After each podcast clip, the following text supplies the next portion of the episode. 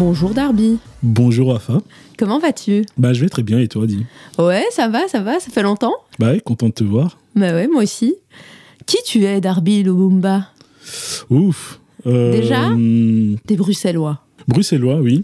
Euh, Mais né? Né à Kinshasa. En fait, euh, je débarque euh, en Belgique euh, en 1994. J'ai 6 ans. Et, euh, et je découvre euh, bah, une autre culture. Mais attends, euh, mais tu, tu viens d'où? De Kinshasa. Je suis né à Ah. Kinshasa même. À l'hôpital Ngalima pour être euh, précis. Et donc euh, on fuit la guerre, hein, euh, on quitte le Congo, on arrive en, en Belgique. Donc on passe par le centre fermé de Zaventem, histoire que voilà, on check si tu t'es en ordre, si t'es pas un terroriste, Ah si ouais. on check un peu ton ton passif et quelles sont tes motivations pour venir en Belgique. Et là, t'es en famille Papa, maman Là je suis je suis avec ma mère. Euh, et euh, ensuite, on, on réussit l'étape du, du centre fermé de, de, de Zaventem. Et des gens qui n'ont pas cette chance de- du centre fermé Ouais. de Zaventem, il y en a qui sont refoulés dans, dans leur pays. Et on passe au petit château. Donc j'arrive à Bruxelles, Centre-ville. centre-ville. Et euh, bah, quand tu vois ça, quand tu es un enfant, tu as 6 ans, tu vois un château, tu arrives, tu es bien traité, il y a des moniteurs, euh, voilà, tu manges bien, tu joues euh, toute la journée. Tu vois ça avec, un, avec le regard d'un enfant. Ouais, mais en fait, on était là, pourquoi? Parce que ben, une fois que, que, que, que ta demande est un peu acceptée, au petit château, on te conseille sur voilà, où aller habiter, on t'aide financièrement, Mhm. on te dit tes droits, parce que voilà, tu quittes une dictature, tu arrives ici, tu as des droits, on te dit tes droits, et on te, on te forme un peu à, à vivre dans la société belge. Donc Ouais. on reste là-bas, je pense, une semaine ou deux, et, euh, et de là, on part à Anvers chez mon oncle qui était déjà établi, le temps de trouver un appartement où vivre. Donc là, je suis à Anvers, National Strat, vraiment au cœur d'Anvers. Ah ouais Euh, c'était vraiment top. Et puis on reste euh, quelques semaines et puis on, on atterrit à Bruxelles. Et là, ma vie vraiment bruxellois commence. De bruxellois commence. C'est à rue de Flandre, à deux pas de. Oh là, mais de- t'es un vrai, en fait, Ah tu oui. de Mille, quoi. Ah oui, voilà, euh, carrément. à deux pas de la place Sainte-Catherine. Ouais. euh, donc euh, avec ses restaurants, ses ambiances, euh, c'est l'odeur de la bouffe. euh, donc euh, c'est ça mon, mon, mon Bruxelles à moi. Et euh, quelques temps après, on a déménagé pas loin, euh, rue du Vieux Marché au Grain. Euh, Attends, c'est laquelle? C'est assez. c'est euh, juste à côté, euh, parallèle euh, à rue euh, Antoine Dansard. Ah ouais, ouais. Il y a un terrain de basket là, donc je Ah passe, oui, euh, oui. je passe la plupart. Allez, dès que je reviens de l'école, je jette mon sac euh, et je descends et je joue au basket euh, à Antoine Dansard. Donc euh, c'est des beaux souvenirs, des chouettes souvenirs. Ouais, ouais. Et c'est là qu'on s'est euh, rencontrés, dans cette période-là Bah, plus loin, donc ça, ça, ça- là, on rentre dans les études. Euh, en fait, j'ai commencé, euh, j'ai fait ma première primaire euh, à l'école de Bruxelles-Ouest à Molenbeek. Ouais. Donc je prenais le métro à Sainte-Catherine et jusqu'à à Ossegem. Ah oui, tu traversais le canal, quoi. Je, je traversais le canal. D'ailleurs, j'étais impressionné comment le métro pouvait passer en dessous de l'eau et tout. C'était un- c'était- c'était une dinguerie. Ensuite, à partir, je fais un an là-bas et puis je fais euh, le reste de mes primaires à rue du Quai au Foin, euh, école Saint-Jean-Baptiste. École à l'époque, je sais pas si c'est encore le cas, euh, c'était, on était géré par des bonnes sœurs en fait. Ah ouais, Ah, c'était- ouais, c'était l'école catho. C'était, c'était, c'était quelque chose. Et à reculons, il y a un truc que je trouve super beau, c'est que quand on devait manger, on, on- on disait le, le Notre Père. Et euh, on, était, on était des gosses et euh, et, euh, il y avait allez, il y avait pas mal de, de, de communautés. Il y avait des, des, des, des, des, des Marocains, des Tunisiens, des Turcs, des Italiens, des Congolais. Il y avait un peu de tout. Et on disait tous le Notre Père. Et on s'est jamais clashé. Tu sais, quand on est enfant, on se clash souvent sur des trucs. Mais il n'y avait pas de différence en fait. On s'est- on n'a jamais. c'est juste il y a quelques jours, j'ai j'ai remarqué, je me suis dit, ah ouais, mais c'est vrai. Quand on était petits, on était là, on était tous mélangés. On disait tous no- le Notre Père parce qu'on était dans une école catholique et ça Et posait c'était comme ça. et c'était comme ça, on se posait pas de questions, c'était- cool. Et ensuite, après ma primaire, je pars en secondaire à la Téné Royale, Gatti-Diamont, au centre-ville. Et c'est là que je t'ai rencontré. Ouais, tout à fait. Je me souviens, mais t'as pas tellement changé. Hein. Ah, euh, merci, toi non plus. Ouais, ouais, ouais, toujours le sourire. euh, Merci. Et, et, et, et cette carrure un peu euh, de sportif, mais ça, c'est le terrain de basket. Peut-être, peut-être, je sais pas, je sais pas. En tout cas, j'étais frustré à un moment, j'ai arrêté le basket parce que je grandissais trop et, et, et- et moi, mon meilleur pote à l'époque, il était, il, était, il était petit, il était vraiment petit et euh, il y avait toujours un décalage comme ça. Et je disais, purée, il faut que j'arrête le basket, c'est ça qui... J'étais persuadé que c'est ça qui me faisait grandir. Oh, mais t'es Voilà. sympa, dis, pour ton pote. je veux pas être trop grand, je veux Bah, pas être mini et cortex. Voilà, c'était pour moi aussi. Et je me disais, euh, et je ça au basket, c'est- marrant. Alors que c'est pas du tout le cas. Et euh, à Gatti-Diamont, là, donc là où on a étudié, hein, Mhm. euh, littéralement juste derrière le City 2. Le City 2 était d'ailleurs notre euh, endroit euh, phare. On le connaît sur le bout des doigts, encore maintenant. Même si j'imagine que comme moi, tu y vas beaucoup moins. euh, Oui, ça fait, ça fait un bail. Hein. Ouais, bah, on- je l'ai tellement fait quand Ouais. j'étais ado que ouais, je connais, on connaît l'esprit de cette rue. Donc, on a passé beaucoup de temps là, on s'est beaucoup amusé, c'était vraiment chouette. C'était des chouettes années, effectivement. Et donc après ça, euh, donc moi je pars euh, euh, aux États-Unis, je sais pas si tu te souviens, je pars un an aux États-Unis mhm. après mes secondaires. Et toi, qu'est-ce que tu bah, fais? Écoute, bah, à ce moment-là, c'est l'adolescence et, c'est un peu difficile parce que tu sais pas, t'as pas trop d'exemples en fait. Mm. et les exemples, c'est, bah, ils sont aux États-Unis. Hein. Clairement, là tu vois un peu des gens qui te, qui te ressemblent, qui, qui, qui, qui entreprennent, qui font des choses. Mais en Belgique, j'étais un peu, j'étais un peu perdu. Je me disais, mais après, après la secondaire, qu'est-ce que je vais faire? Et, et du coup, tu, voilà, tu, tu, tu, tu fréquentes plusieurs communautés, tu, tu, te cherches un peu. Ouais, t'avais du mal à te projeter, quoi. Ouais, tu as, vraiment du mal à te projeter, quoi, parce que t'as pas d'exemple, même au niveau familial. Tu, moi, c'était quasi la première génération, donc euh, c'était vraiment euh, un, peu, c'était particulier. C'était un peu la question de qu'est-ce qu'on fait et où on va. Ouais, qu'est-ce qu'on fait Qu'est-ce qu'on attend de moi aussi Exactement. Et, euh, et puis à un moment donné, je fais des rencontres. C'est là que la puissance des rencontres intervient. Je rencontre un, je suis dans le bus à un moment donné, je rencontre un, un jeune, il doit avoir 21 ans à l'époque, qui s'appelle Fabrice Tailly. Il me dit, ouais, euh, il m'aborde, il me fait, euh, tu sais, moi j'ai une école de danse et tout. Non, il me dit une compagnie de danse. Gère le mec, le paye, je lui dis, purée, il a 21 ans, il a quoi, 5 ans, 6 ans de plus que moi, il a une compagnie de danse, en plus c'est un Renoir. Je me suis dit, c'est un mytho. c'est un mytho, ça c'est sûr, c'est un, mytho. Il commence à me parler, il fait son intérêt. Il, me parle, il me parle, il me parle, et puis il me passe sa carte. Déjà, il me passe sa carte, euh, et je vois compagnie de danse, euh, Palais du Midi, etc. Et euh, je me dis, purée, s'il ment sur ça, le gars, c'est qu'il est vraiment fort, c'est qu'il est vraiment malade, quoi. Genre, il a créé une fausse carte, quoi. Ouais, genre, il a créé une fausse carte. donc, tu, tu, vois la mentalité que même moi j'avais, tu ouais, vois. Euh, on est un peu dans le négatif, quoi. T'es dans le négatif, tu t'y crois pas, quoi. Et, euh, euh, il me passe sa carte, il fait ouais, vas-y, passe ce vendredi, tu, tu, tu, vas aimer. Je me dis ok, j'ai rien à faire. Le vendredi arrive, j'y vais, et là je ramasse une claque, littéralement une claque. J'arrive au Palais du Midi, il y a plusieurs salles. Je vois chaque salle est remplie de, de jeunes qui une salle danse raga, une salle jazz, une salle capoeira, une salle breakdance, c'est rempli de jeunes. Je vois des DJ qui courent à gauche et à droite parce que voilà, ils viennent chercher des danseuses pour leur une dinguerie. Et puis je vois dans, dans, ce brouhaha, je vois France, euh, euh, euh, Fabrice qui est en train de, de, courir à, gauche et à droite, en train de payer ses profs en cash. et puis il me voit de loin, il me fait Oh Narmi, attends, attends, moi j'arrive, dans 5 minutes je suis à toi et tout. Et il court, il court, il court. Et je me dis Waouh, c'est un entrepreneur en fait. C'est un gars, mais je savais pas que ça s'appelait l'entrepreneuriat. Et, et, ça m'a inspiré, et puis il m'a proposé de commencer à bosser avec lui. J'ai commencé, on a commencé à organiser des événements. Euh, dont euh, les street sessions euh, à Place de la Monnaie qui rassemblaient plus de 2000 jeunes. On mettait une espèce de ring de boxe et, et les danseurs défilaient là. Ouais, et, et, voilà, tu, déjà première rencontre, et puis tu fais une autre rencontre. J'ai rencontré Philippe, et qui est Fourmi qui est un peu une, une, une, une, légende du hip-hop belge. Euh, si je peux me permettre.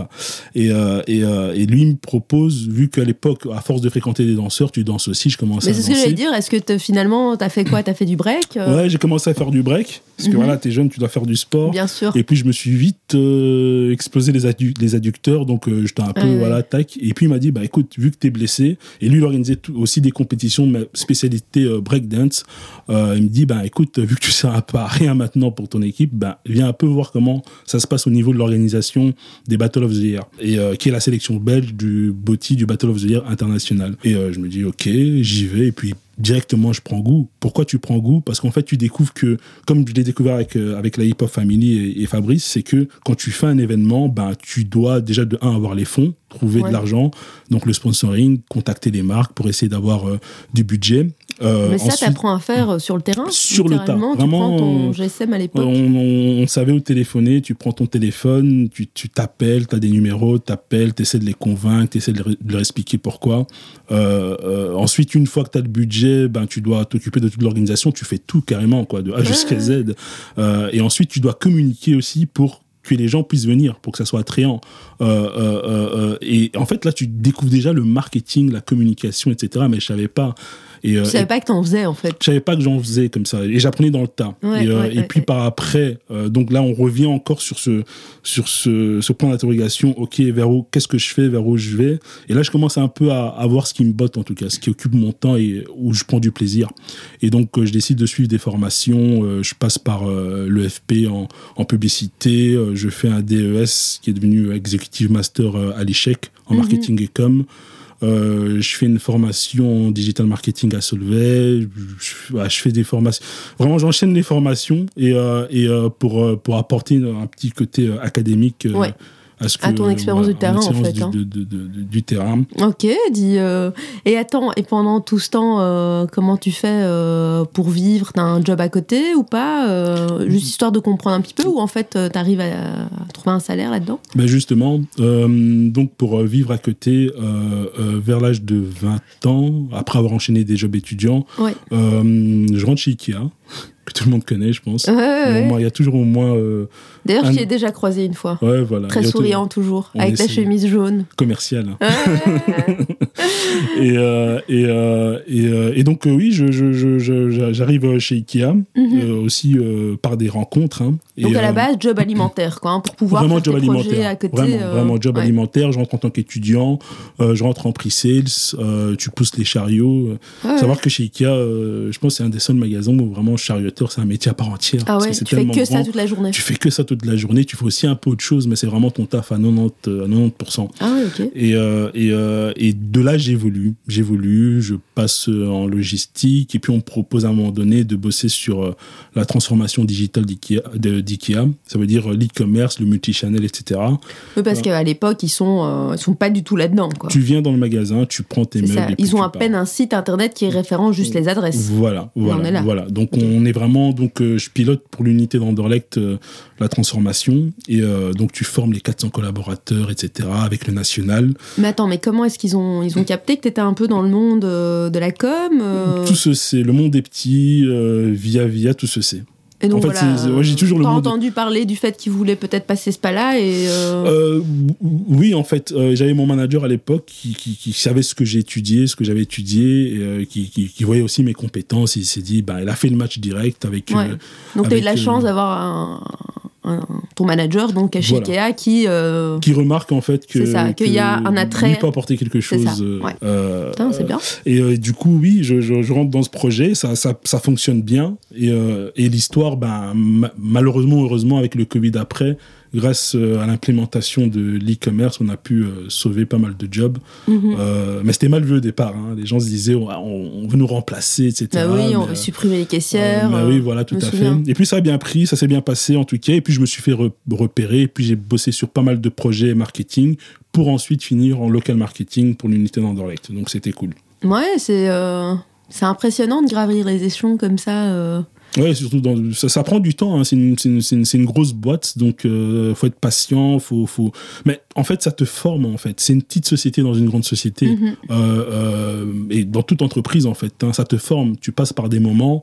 C'est pas tout le temps rose, mais tu apprends vraiment à te à, à connaître comment est-ce que mm-hmm. le système fonctionne et quelle place tu peux euh, tu peux tu peux y prendre. Donc c'était vraiment formateur à, à tous les niveaux, humainement et professionnellement. Et puis je sais qu'il y a un ami à toi qui s'appelle Nathan Soret, mhm.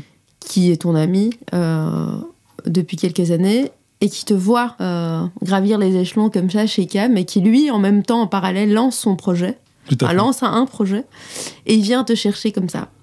Tout à fait. En fait, c'était vraiment. Euh, en fait, Nathan, pour réexpliquer, donc quand je fais des événements et tout, tu rencontres forcément plein de gens. Et on avait rencontré quelqu'un qui avait euh, fondé euh, euh, une radio qui s'appelait Radio KIF. Ouais, Radio Kif. Radio Kif, Alvin, et qui nous avait proposé d'avoir de, de, notre émission hip-hop, comme, comme il savait qu'on connaissait un peu tout le monde et, dans, dans, dans, le milieu. Il voulait qu'on ait une émission rap belge. C'était pas... Un peu en gros... les, les, les rejetés de la société. Hein? Est-ce que Picho est venu? Picho, je pense qu'au moins une fois on a dû le faire venir. Bah bien, si pas lui, au moins Skin Femme. Je ouais, sais pas, au moins skin obligé, obligé. et, euh, et, euh, et, donc tous les jours on avait une émission qui s'appelait Street Knowledge et moi j'avais ma petite chronique avec Phil de, de, de la Zulu Nation euh, et toute l'équipe. Et, euh, et, moi, je, mon rôle dans l'émission, j'avais ma petite chronique euh, sur le marketing dans le paysage urbain. Ça veut dire les deals marketing dans le hip-hop, les, gros, les, les, grosses têtes du marketing dans le hip-hop. je parlais de Layer Cohen, de Steve Stouts, qui sont des, des, vraies références au niveau du, du marketing. ok, dans, je, ne les connais pas. Donc voilà, c'était un peu mon rôle. Et du coup, tu rencontres aussi plein de gens. Hein. Tu rencontres aussi toute une génération de rappeurs. et c'était beau à voir de, de, de voir cette transition entre euh, euh, l'ancien hip-hop et le nouveau hip-hop, quoi. C'était, vraiment. Ah ouais, c'était un peu de place to be, surtout si toi, euh, t'étais mêlé déjà au hip-hop via la danse et tout. Oui, voilà. voilà t'étais en kiff, quoi. C'est, voilà, c'est, le cas de le dire.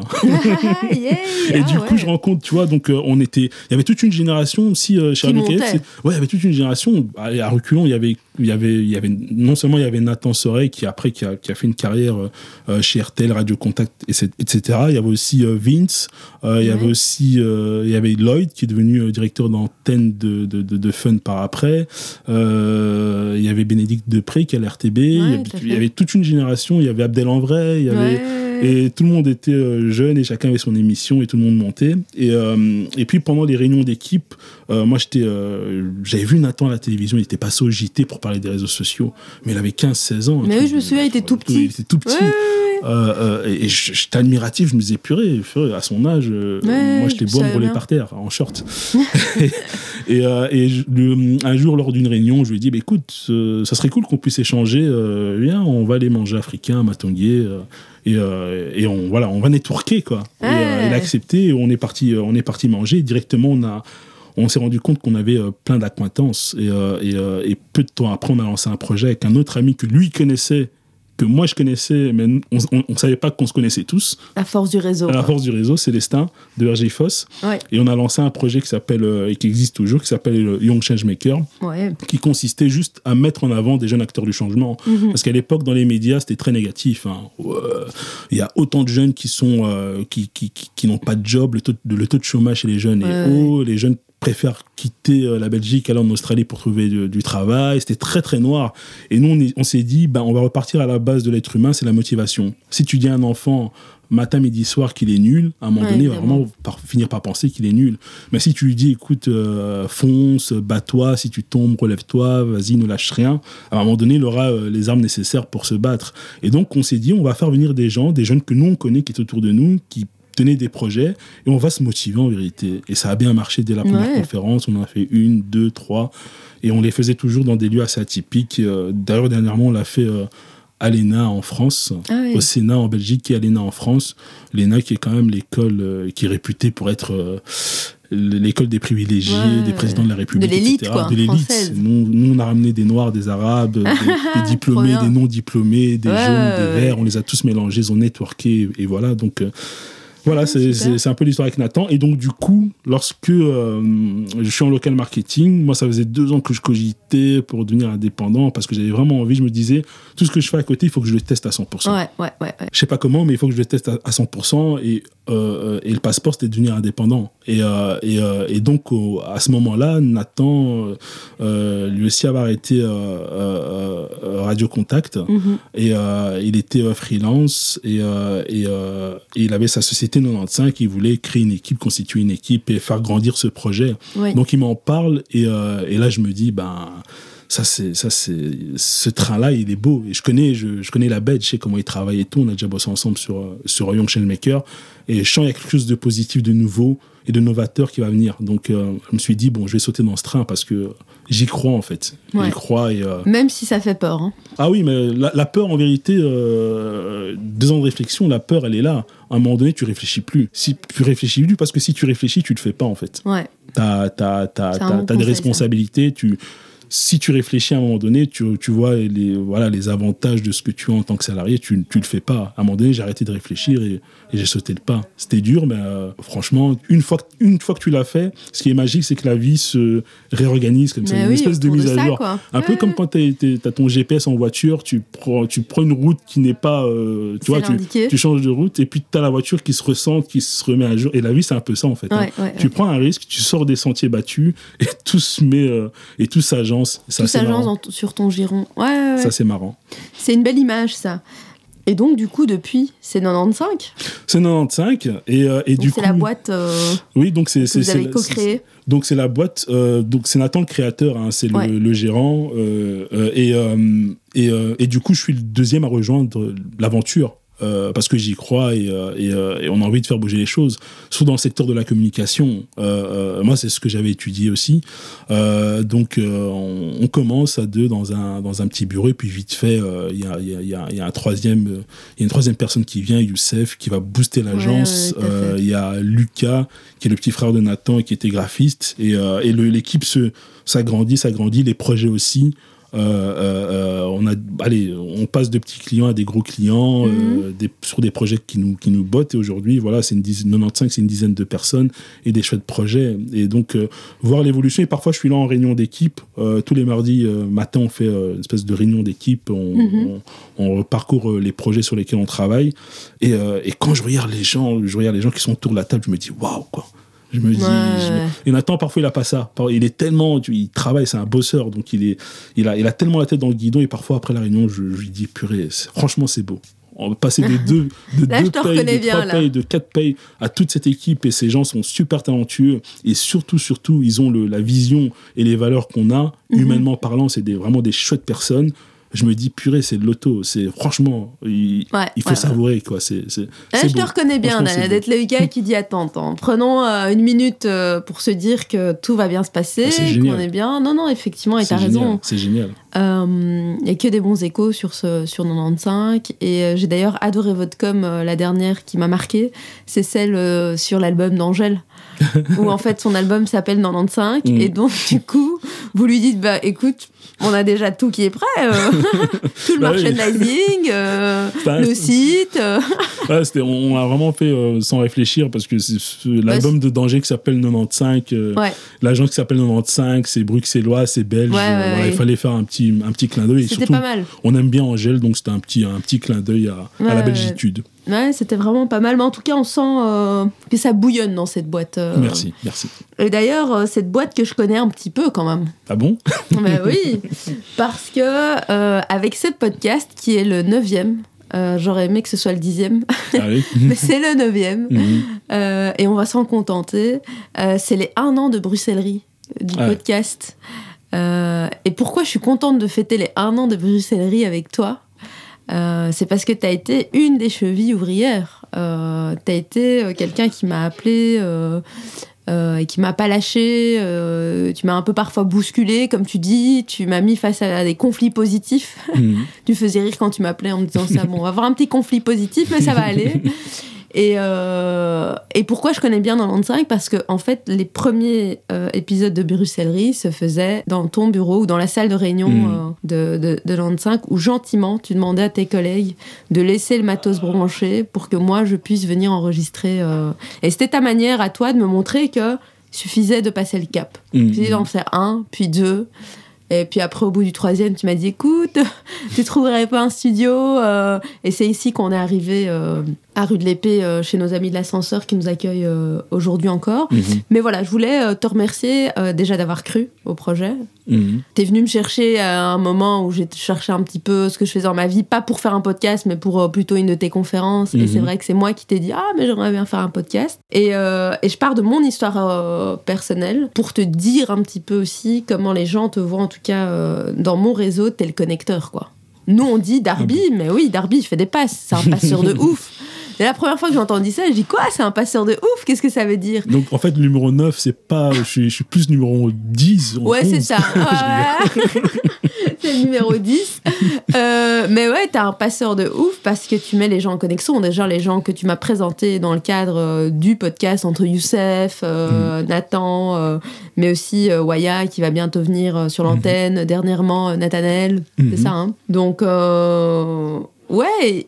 Et dans ton histoire, j'entends énormément le mot connecté, networking. Euh, c'est assez surprenant quand même. Euh, tu te rends compte que tu sors un peu euh, de l'ordinaire en étant un, mec comme ça qui a un plaisir et une réelle bienveillance de mettre les gens ensemble et de les connecter et d'échanger, d'avancer ensemble. Tu, tu te rends compte que on n'a pas ça tous les jours dans nos vies privées, professionnelles et que ça fait du bien. bah merci. Bah, écoute, pas forcément, je me rends pas compte. En fait, c'est euh, c'est quelque chose d'intrinsèque, en fait. Je, je, je, je, voyais une connexion à faire, ça se fait, je réfléchis pas à comment, est-ce qu'ils vont... Je m'en fous, en fait. Je me dis, waouh, euh, elle a du potentiel, l'autre a du potentiel. Il faut, que, il faut que les personnes se rencontrent, en fait. Et, euh, et ça se fait vraiment naturellement. Euh, et, et, et, et, franchement, c'est pas un truc qui prend qui demande énormément de temps. Euh, tu, non, non, c'est clair. On, passe plus de temps sur les réseaux sociaux qu'à connecter les gens. Non, non, non, c'est clair. C'est vraiment quelque chose de naturel. Je je, je, je, je, fais pas de forcing. C'est quand, à un moment donné, ton cœur te dit, vas-y, fais la connexion, fais-le. Et tu, tu, tu c'est juste un mail et tu connectes les gens. Et puis moi, ça me fait kiffer de voir les gens rentrer en connexion et puis euh, euh, se voir par après lancer des projets. Je pense que je pense que c'est voilà c'est un devoir même hein, je peux pas rester là. En fait je m'en voudrais de d'avoir des potentiels autour de moi qui peuvent bosser à construire des projets ensemble ou ou, apprendre des uns des autres. Et moi rester dans mon camp en me disant non c'est mon réseau je partage pas je mélange pas et tout. Je réfléchis vraiment pas comme ça. Et euh, je sais pas si c'est une qualité ou un défaut mais ah j'aime bien créer j'aime bien connecter les gens en fait. Et, euh, euh, ça se fait naturellement. Moi je pense que c'est un message extraordinaire à faire passer à notre génération et même aux plus anciens de finalement ouvrir ces vannes. Partageons ce qu'on sait les gens autour de nous qui peuvent se mettre mm. se faire du bien et se faire avancer euh, mais dans ton parcours, j'entends que toi, tu as eu la même. Ce, ce, ce euh, Francine Non. Euh, Fabrice. Ouais, et puis, Fabrice. et puis Philippe. Tu le rencontres littéralement comme ça. Il vient, il t'aborde dans un bus où tu ne le connais pas, mhm. et c'est lui qui te fait rentrer un peu dans ce truc de tout est possible. Mais déjà, il parlait à tout le monde. Dans le... En fait, c'était, Fabrice, c'est vraiment c'est un RPO naturel. Il, il, s'entendait bien avec tout le monde, avec tous les jeunes. Tu sais, dans les bus, les jeunes s'assient toujours un peu à l'arrière et tout. Et lui, il connaissait tout le monde. Et, moi, j'étais un il peu. Disait, ça va ou quoi? Il connaissait tout le monde. Moi, j'étais un peu dans mon coin. J'étais un des seuls qui connaissait pas encore. Et je savais que à un moment donné, ça allait, euh, j'allais y passer. Et, euh, et c'est vrai que lui, il m'a apporté une espèce de, de, de, de motivation et j'ai beaucoup appris. Et j'apprends de tout le monde. Moi, ce que je, je, je, je kiffe, c'est d'apprendre en vérité. Euh, avec un mec comme Nathan ou bien Youssef, j'apprends énormément. Mais énormément. Je pense que, que, que, que, que, tu restes une heure avec Nathan, ben, c'est un génie. Tu apprends énormément, surtout et, euh, et euh, pourtant, on a, on a un décalage. Hein. Aussi, hein. Oui, euh, je sais pas s'il si l'apprend, mais en tout cas, on a un décalage. C'est l'âge de mes petits frères, Nathan. On a au moins 7 ans, 8 ans d'écart. Mais je le ressens pas comme ça. J'ai même parfois l'impression qu'il est plus âgé que moi. parce que il a ce côté, cette faculté à être jeune, mais en même temps hyper responsable. Et il connaît tout, quoi. C'est une machine de guerre. Et donc, que ce soit de, de, de Fabrice, de, de, de, de, de Phil, de, tous ces gens dont tu m'as parlé. J'aime bien apprendre des gens. c'est euh, c'est mon win à moi, quoi. J'apprends énormément. Tu sais que des gars comme toi, selon mmh. moi, mmh. Euh, tu devrais passer dans les écoles, faire passer ces messages. Hein. De, en fait, tout est OK pour vous, de, de quand vous sortez d'ici, de l'école, de vous dire que vous allez arriver dans des endroits bienveillants où les gens vous, vous connectez. Euh, il mmh. suffit parce que je trouve que ça manque trop. Trop de, de, jeunes, quand ils sortent de l'école, se retrouvent un peu comme toi et comme moi à la sortie mhm. secondaire. Qu'est-ce qu'on fait, où on va aller euh, Un peu, genre, j'ai pas d'exemple, mhm. euh, ou alors c'est toujours le même exemple. Euh, tu as pensé un petit peu Peut-être de devenir formateur d'une manière ou d'une autre Parce que je suis, je suis, je suis très. je suis, je suis, je suis quelqu'un, voilà, tu me connais, je suis. Ouais, ouais, pas trop un peu timide. Non, mais déjà, j'ai. hyper discret, l'ombre de l'ombre. Déjà, ah. j'ai dû le briber pour qu'il vienne aujourd'hui. J'ai dit, c'est les un an de bruxellerie. Hein. Je peux pas pas venir à l'anniversaire. et, euh, et j'ai ce côté euh, homme de l'ombre euh, et, et, et, je sais, parfois même dans les conférences, quand je rencontre des gens, parfois je suis, je suis surpris. Je leur dis des choses et puis ça, leur, ça, ça les marque deux ans, trois ans après, on me les ressort et je me dis waouh, en fait, ça a de l'impact. Et ouais, non, j'y ai pas vraiment pensé, mais je me dis déjà, avec ce qu'on ce qu'on véhicule, euh, euh, euh, forcément, ça, ça, donne une autre vision. par exemple, dans la communication, je pense que ça, ça, allez, ça rassure beaucoup de, de, de, jeunes de voir un profil comme moi. Mhm. dans le métier de la communication, on n'est pas beaucoup. Et du coup, ça va indirectement ouvrir des portes et ils vont se dire ah je peux le faire c'est lui l'a fait moi je peux le faire et, et c'est toujours moi je pense que ce que j'aime vraiment c'est faciliter facile allez les combats que nous on a eus, j'ai envie que les, les, jeunes, nos petits frères, euh, nos enfants n'aient pas à connaître ça. Eux, ils auront d'autres combats pour eux. euh, pour ouvrir des portes à une autre génération. Et, euh, et c'est vraiment, on, vient comme, euh, je sais pas moi, quand tu rentres dans un centre commercial, comme une personne qui va t'ouvrir la porte et qui va te permettre de rentrer, qui va te dire, écoute, ici tu peux rentrer, vas-y rentre, il fait chaud, vas-y en profites-en. Mets-toi à l'aise. Et, et, donc voilà, c'est ce qu'on essaie de faire professionnellement en termes de motivation, de dire, écoutez les gars, euh, faut pas avoir peur. Ouvrez les portes, allez-y, foncez, euh, et, tout est possible. Et euh, il y en avait même un, pour prendre un petit exemple, lorsqu'on avait fait notre conférence à l'ENA, mhm. il était surpris qu'on soit belge en fait. Je dis, mais purée, ce que vous faites ici, c'est vraiment chouette. Mais en, plus de ça, vous êtes belge, en fait. Comment vous avez fait? Ouais, Ils ont bah, peut-être pas un exemple comme ça en France. Euh. Ils, en ont, mais ils étaient étonnés qu'on que, que, qu'on était belge. J'ai fait, bah, parce qu'on s'en fout. parce qu'on s'en fout, on ouvre juste la porte, on ouvre la porte, on voit ce qu'il y a, on propose quelque chose, et puis ça se, puis ça se concrétise. Et, euh, et ça n'a jamais posé de problème qu'on soit belge ou, euh, ou caisse. Non, non, non, bien sûr. Et est-ce que ce dernière question, hein, parce que après, mm. sinon, Tom va encore me dire, ah, t'as dépassé. Euh, est-ce que cette bienveillance dont tu parles, en tout cas, c'est euh, c'est pas ce que tu fais pour que les gens se rendent compte et, échangent. Est-ce que c'est quelque chose euh, que toi tu amènes à, à Youssef et à Nathan et à 95 avec qui tu bosses Ou est-ce que c'est un esprit vraiment partagé par la boîte? Parce que moi je te connais toi, donc je sais que c'est toi, mais est-ce que c'est vraiment quelque chose que vous mettez en avant quand vous bossez sur des projets, euh, vous embauchez des gens euh, Vraiment essayer de, de, faire passer ce message? Ici, on est une boîte où on bosse avec tout le monde et on connecte tout le monde et tout le monde a sa place autour de la table. Parce que ça aussi, c'est pas quelque chose qu'on connaît euh, quand on bosse dans la vie de tous les jours. On n'est pas toujours en raccord avec les valeurs mm. qu'on véhicule soi-même et la boîte, quoi. En fait, on se pose pas vraiment la question. On, on se dit pas, on se réveille pas le matin en se disant est-ce que ce qu'on va faire, il faut absolument que ça soit en ligne avec, mm. avec nos valeurs, etc. On, on, est juste dans l'action. Franchement, on n'y réfléchit pas. Euh, par exemple, on prend énormément de temps à rencontrer des gens.